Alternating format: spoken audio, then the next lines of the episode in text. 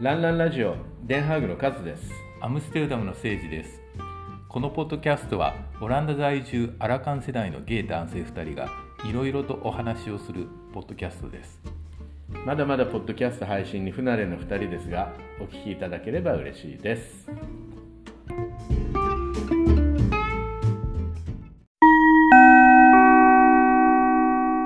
ダムス en heren.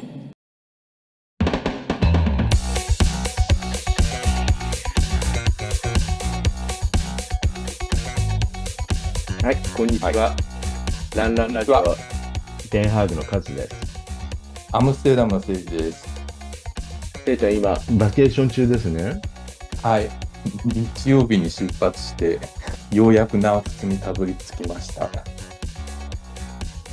がいいな天気いいんでしょ天気毎日カラッとしてて、ね、う暑いですんもうそれと対照的にオランダはずっと雨降ってますずっと雨って感じでもないんだけれどこうんうんうなんだあれねあの曇りがちでで、ん時々雨うん昨日から昨日の夜からはずっと雨が降ったりやんだりが続いててずーっと薄暗い感じですオランダらしいうん本当にね気がつがはいそうなので気温もね20度ぐらい20度から22度ぐらいでなんか肌寒いんだよねううんんこちらはちなみに今30度です。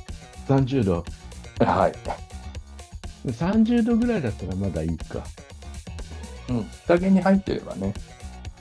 うんなんか今イちタょっリと、うんイタリアとかスペインとかね、ギリシャとか、ヨーロッパ燃えてるみたいだからね。ね、そうですよね。あの、来る途中も山火事あったのかなっていう跡みたいなところを通り過ぎたりしましたよね。うん。今日7月の31日です。はい。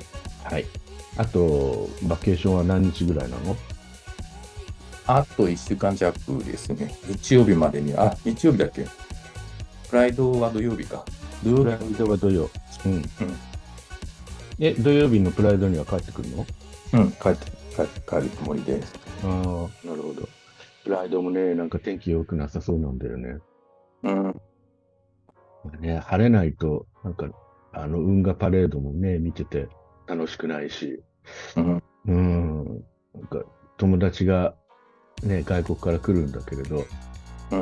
うん、なんか天気が悪いと申し訳ないなとか思っちゃ。そううですね。せっかくなんでね。そう別に 我々の責任じゃないんだけれどもね。ね、なんか悪いなと思っちゃいままあね。カズさんはミルクシェイク行ってきたんですよね。す。はい、ミルクシェイク昨日の晩行ってきました。はい。昨日の晩というか昨日のお昼過ぎから夜ですね。うん。ミルクシェイクって、えっとアムステルダムで年1回行われる、えーダンスイベントなんですよ。うん。うん。で、屋外別、の名前だったえ、別の名前だったっけわかんない。ミルクシェイクっていう名前自体あんまり聞いたことがなかった。うん。大体いつもゲイプライドウィークが始まる前の、うん。えー土曜日、えー金、土、日とはやったのかなうん。うん。でね、今回初めて行ってきたんですけれど、屋外のダンスイベントで、屋外に、うんあの、すごくで大きいダンス、ダンスフロア、んうんダンスフロアっていうか、なんて言ったらいいんだろうね、がう、んいくつも作ってあって、うん。で、屋内の、えーまあ、ディスコみたいにしてあるところもああるのね。うん。で、俺らがもうほとんどずっと入り浸っていたのは、えーベアネセシティっていうベア系のはい。ディスコ、ベベア系のクラブイベントはい。がテントを出してたんで、そこに行ってき、ずーっとそこにいました。あ、テントを出すんだ。う。うんん、テントっていうか、屋内ね、おテントっつってもものすごい大きいあれなんですけれど、会場なんですけれど、うんうん楽しかったですよ。ええー、いいな。普段ね、ベアネセシティって男性だけのイベントなんだけれど、まあミルクシェイクの中ではね、女性も OK なので、うん。うん、なんかこう、物珍しそうに着てる人たちもい る。なんだろう、この、そうそう。なんか間違って入ってきちゃったかな、みたいな感じの人もいましたね。なでもすごいなんとか思う。うん、ファーなんとかもなかったファーボールね。うん。それはまた別なんだ、全然。そうそう。ベアネセティティとファーボールって、えーアムステルダムの、えーベア系のいダンスイベントなんだけれど、はい。そう、ファーボールは出てなかったね。今回出てたのはベアネセシティだけです。うん。でもファーボールってなかなかな名前が洒落てて、うん。ファーって毛、ね毛毛皮毛毛でしょうん、そうそう、毛皮でしょボールってね、あの、ボールじゃないですか、玉。だからはい毛玉って意味と、はい。あと、ボールっていうのは、ダンスパーティーとかね、だあの舞踏会っていう意味があるでしょうん。だからそれをかけてて、なかなかこう、洒落てると、うん、昔から思ってたんだけどね。なるほど。はい。で、そんなミルクシェイクで、みんなね、すごくこう、仮装じゃないけれど、うん。みんなそれぞれこう、思い思いの衣装で来るんうですよ。ん。で、クロスドレッシングの人もいるし、で、本当にこう、何あの、派手な衣装を着てね、あうん、来る人たちもいるの。だから普通の格好で行くとなんかこう、あんまり面白くないので、そう、浮いちゃうので、うん。うん、何を着てこうかなと思って、結局僕は、ハッピと、ふんどしで頑張ってきました。僕がですね祭り装束みたいな感じでね。はいそれでもでもおとなしい方だったんで、あんまり目立たなかったんじゃないかなって。あなたのお友達がね、あの、派手な方が 多いから。彼も一緒に行きました。うんね。 でも彼が目立たないぐらい、あはの、そう、周りの人たちがね、派手な格好をされてるので、うん。面白かったですよ。なるほど。うん。という感じの今週でした。はい。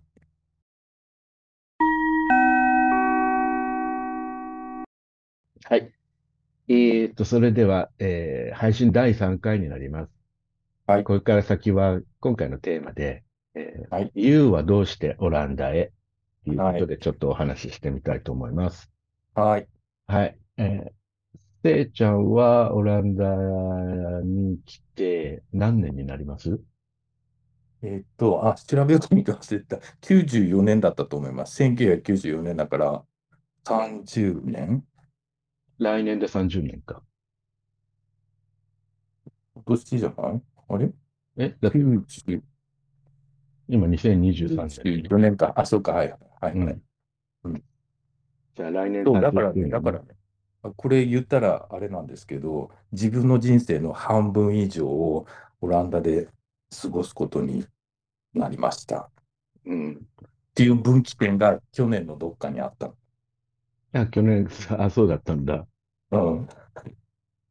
ね、俺ももう、ね、半分以上オランダに、オランダでの生活になってますよ。うんうん。僕が来たのは、最初に来たのが、三えっと、89年の3月。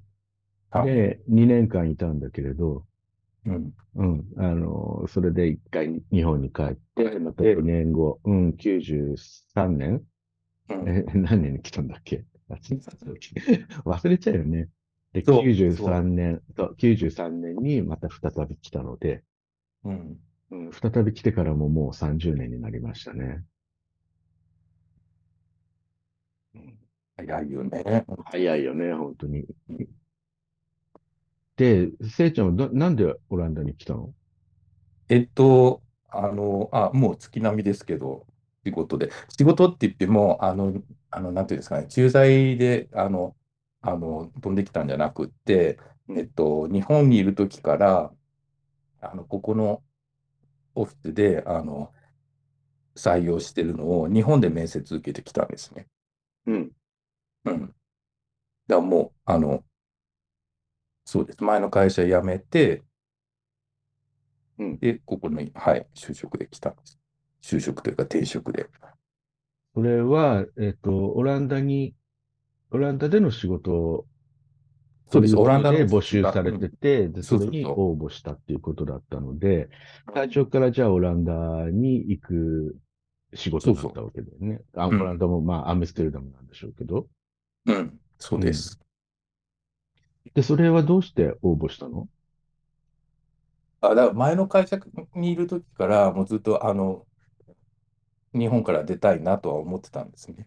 ただな、前の会社、あの非常に大きな会社だったんで、なかなかそのチャンスがいいつ来るかどうかも分からなかったんで、であればもう手っ取り早く、ここで働け、ど、ど、どっかで働けますっていうところに飛びついたんですね。なるほど。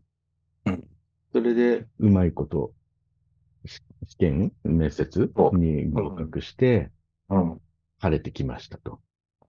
その面接したのは夏で、すぐに採用して、してもらうことにはなったんですけど、そこからなんか、もたもたして、あの先週の話じゃないですけど、石橋をちょっと叩き始めて、本当に、本当にここで転職しちゃっていいのかなって、急になんかおじけついて、結局やっぱり来ますって言ったのが、あの、えっと、夏に面接受けて、その冬だったんですね。だから半年ぐらいなんか、寝かしてもらってたんですね。うん。うん。うん。え、その寝かしてもらってる間はちょっと不安な気持ちとかあったうん、まあ、まあそこでやっぱりね、あの、えー海外に出るっていう現実味を、うん、実感して、ちょっと、ちょっとおじけづいてしまったんですけどね。うん。あ、じゃあやっぱり、外国に住むのはオランダが初めてだったわけだ。あ、えっとね、学生の頃に、あの、語学研修とかで、あの、1年弱アメリカに行ったことはあったんですね。ああ。初めて初めてではなかったんですけど。うん、なるほどね。うん。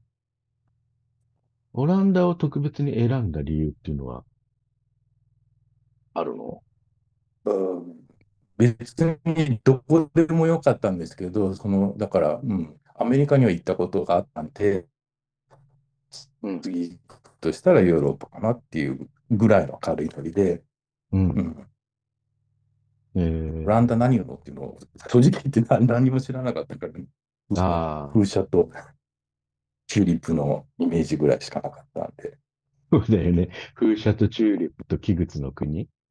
そうだよね。うん。ごもうちょっと知ってて、そうそう。もう、もうちょっと知ってて、何飾り窓の国とか。そうだよね。ドラッグとかね。そうそうそう。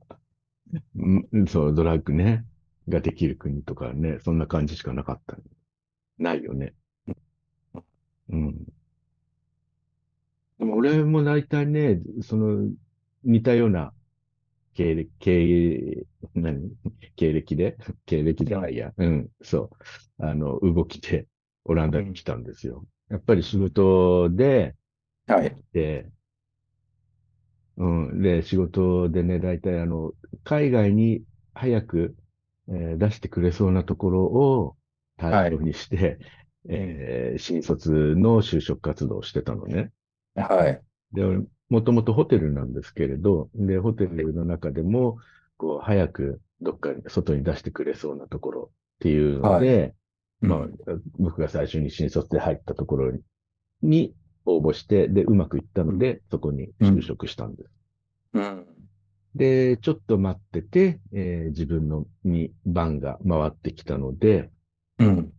で、まあ出向の形でね、外に出る形だったんだけれど、うん外国に出る形だったんだけれど、はいえーそれで、オランダに振り分けられたので、オランダに来ました。あ、じゃあ、やっぱりカズミさん、カズさんも、うんと、オランダっていうのは、その、自らどうしてもオランダっていうのじゃなくて、なんとなくオランダが回ってきたという感じ。うん。あのね、候補地が5つあって、うん。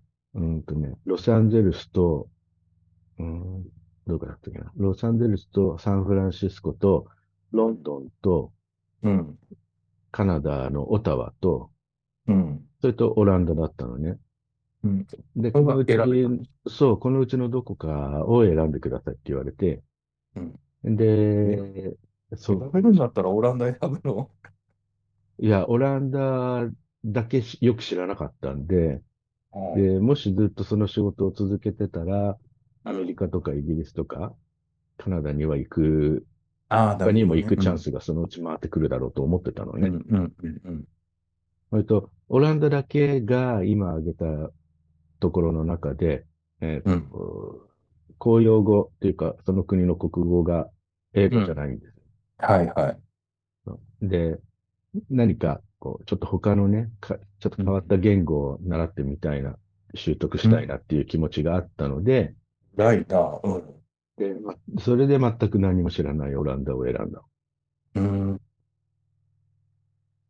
オランダってね、そうですよね。日本で、日本でオランダ語を勉強しようと思ったら、う。うんんと、東京外大だっけ、大阪外大だっけ、あれ、あれですよね。インドネシア語が学科かなんかでオランダ語をね、そうです教えてもらえるんですよね。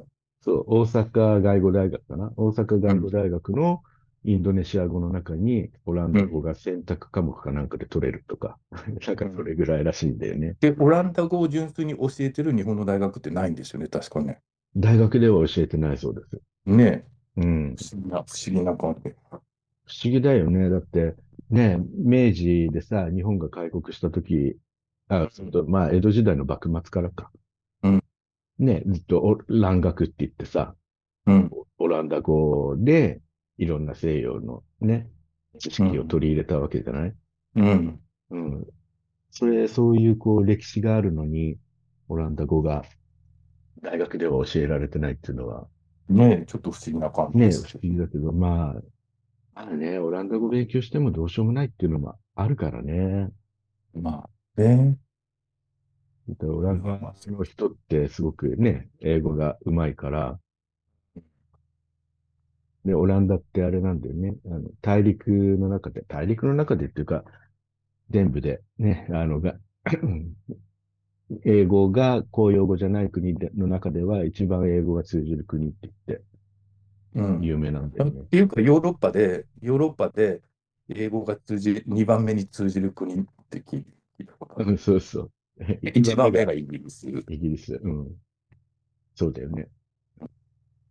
で考えたらすごいですよね。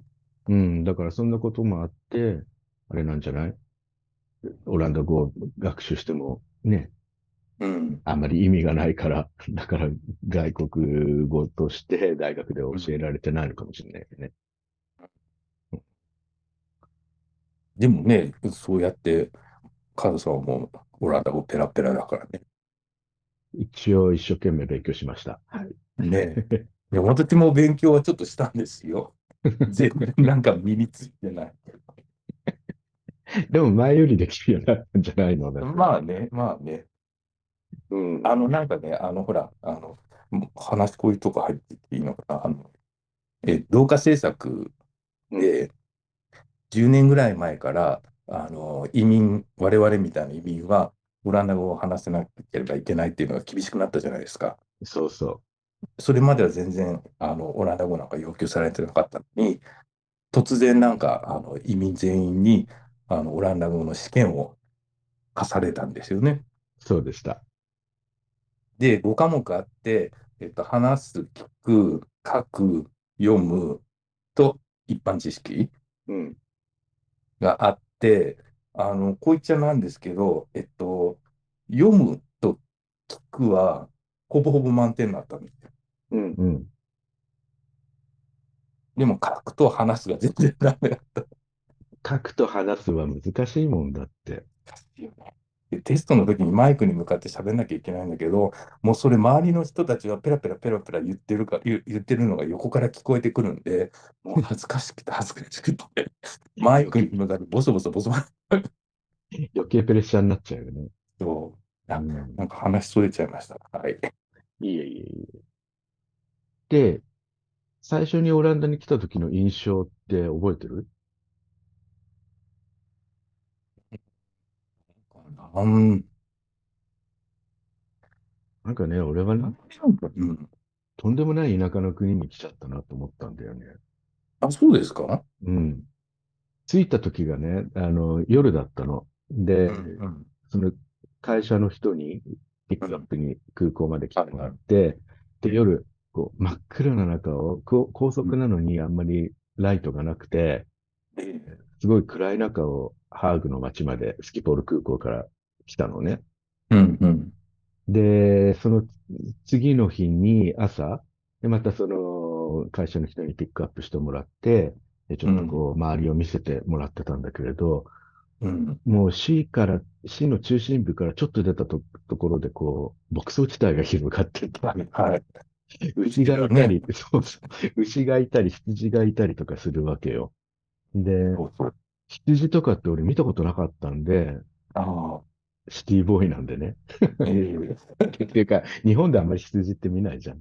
見ないですよね。だから、あの、あの丸いのは何ですかって、その人に聞いて、会社の人に聞いた、あ、羊だよとか言われて、すごい大笑いされたんだけれど、そう、だからそんな感じだったから、うん。なんて田舎の国なんだろうと思った。ああ、でお店もその頃って、うん。えー夕方の6時に閉まってたんだよね。あ、あれはきつかったですね。うん、う。うん本当だから、ね、便利な日本から来て、なんという未開の地に来てしまったんだろうと思ったよ。コンビニもないしね。コンビニもないしね。日曜日とかスーパー開いてなかったしね。そうそうそうそうそうそう。働いてる人たちは一体いつ買い物するんだろうってずっと不思議だった。だから昼休みとか、うん。それか、ね、俺はね、木曜昼休みにしてた。木曜日に一日だけ、あの、お店がちょっと遅長く営業してる、あの、ショッピングナイトみたいなのがある。あったよね。うん。コーパーフォントっていうんだよね。うん。あの、ショッピングイーブニング。もうほんとそのままなんだけれど。その日に買うか、それか土曜日にまとめて買うかって、そうしてたんだろうね、その頃。それがこの10年ぐらいで変わったんですかね。20年。うん。どれぐらいだったかなじゅ ?20 年前ぐらいかな。今でもあれでですよね。あの、田舎の方に行ったら、まだ日曜日閉まってたりとかしますけどね。そうそう。でね、でも、オランダの周りの国もね、日曜日閉まってるところの方が多いしねうん。大体あれだよね。そう、オランダが一番最初にヨーロッパに日曜日に店を開け始めたんだよね。ああ、そうですね。うん。そう。それがだから、ね、そのとんでもないところ、とんでもない未開の地に来たっていうのが初めてなんでしょうかな。で、それがどんどん変わっていくんだけどね、実はその、そうですね。うん。本当なんに なんかか、進んだ、進んだ国なんだろうと思うように、そのうちなるんだけど、 またそれはね、別の機会にお話し。そうですね。うん。30年間でさ、一番変わったなとか思うのは、そのさっきちょっとスーパーマーケットとかお店の話が出てたけど、お店に置いてあるものが豊富になったよね。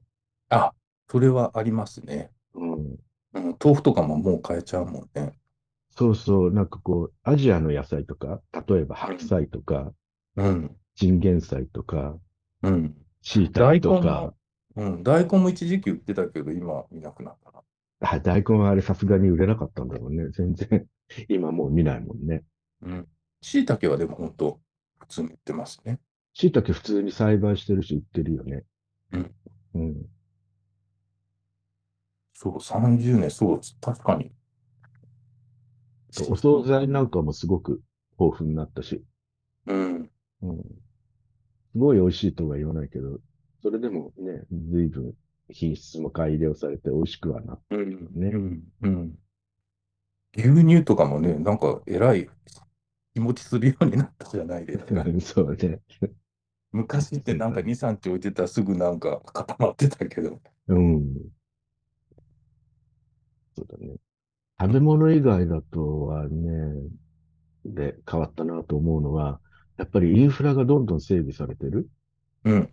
それはの思がいすごまいすな。と思う。うん。だって以前はやっぱほら日本があの宅配で時間指定とかあうのんできてたのが、あ、日本ってやっぱすごいなと思ったけど、最近こっちもなんかね、できるようになってるし、知らない間に。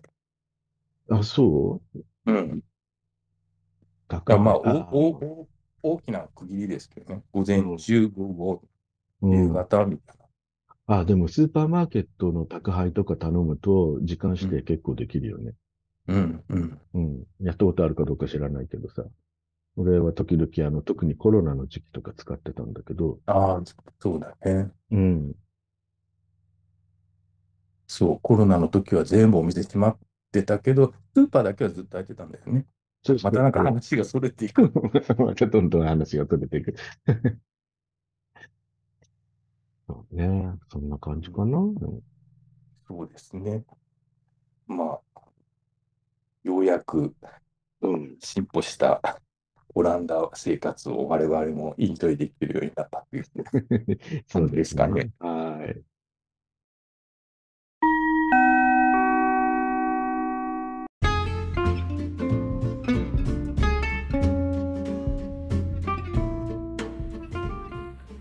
はいそれでは今回の「ランランラジオ」この辺までで次回につなぎますランランラジオでは皆様からのお便り、コメントなどをお待ちしております。フォームのリンクや番組メールアドレスは概要欄に記載してあります。 Twitter や Instagram でのメッセージでも OK です番組でこんなことを話してほしい、あんなことを取り上げてほしい、なんていうリクエストがありましたら、どうぞお気軽にお知らせください。それでは皆さん Tot volgende keer! だー。